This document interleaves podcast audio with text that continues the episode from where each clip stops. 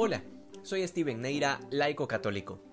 Una de las cosas que más cuesta entender a muchos sobre la religión cristiana es la veneración de objetos físicos como un vínculo concreto con el poder divino, sea a través del cuerpo de un santo, de partes de su ropa o incluso de reliquias que han tenido contacto con el mismo Jesucristo, como es el caso de los pedazos de la cruz que están repartidos por toda Europa o la misma sábana santa. Esto es algo que no es para nada ajeno a la historia de las religiones, y esto incluye, por supuesto, al mismísimo pueblo judío, que fue el pueblo escogido de Dios.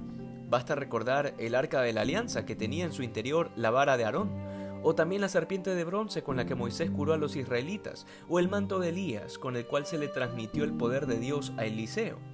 En fin, son muchos los ejemplos en los que las escrituras nos dejan claro que los objetos pueden ser portadores del poder de Dios. Y cuando vemos el Nuevo Testamento, esta realidad no solo que se mantiene, sino que es manifestada por el mismo Cristo en el Evangelio de hoy. Porque todos los enfermos que tocaban la orla de su manto se sanaban. Pero esto no se queda aquí, sino que este poder divino también era participado por aquellos que eran hombres de Dios, aunque no fuesen ellos mismos de la naturaleza divina, sino solo criaturas, como cualquier otra. Y así tenemos por ejemplo a San Pedro, que los hechos de los apóstoles nos cuentan que los enfermos se ponían en fila para que por lo menos su sombra los cubriera y así se sanaran.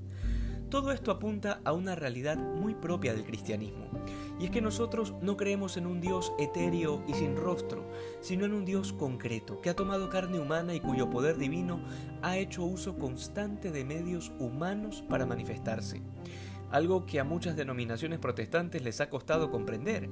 Por eso muchos se burlan de la religiosidad popular, de la ancianita que pasa su algodón en la reliquia de tal o cual santo, o de aquella familia que reza el rosario en torno a una imagen de la Virgen. Porque a muchos les cuesta entender que si llamamos a alguien santo, no es porque por sí mismo posea la santidad, sino porque participa del único que es verdaderamente santo, que es Dios. Por esta misma razón rechazan la intercesión de los santos, aunque en las escrituras claramente vemos a los apóstoles siendo instrumentos para transmitir el poder de Dios. Por eso existe la iglesia como sacramento de salvación. Hoy el Señor nos recuerda que no nos ha abandonado, que se ha quedado en la Eucaristía, pero que además sabe de nuestra necesidad humana de experimentar lo divino a través de los sentidos, así como aquellos enfermos que necesitaban tocar al Señor, así sea su ropa, que sepamos agradecer el inmenso don de los sacramentos, en donde la gracia se hace visible para sanarnos de nuestras heridas y miserias. Que hoy seamos más santos que ayer. Dios te bendiga.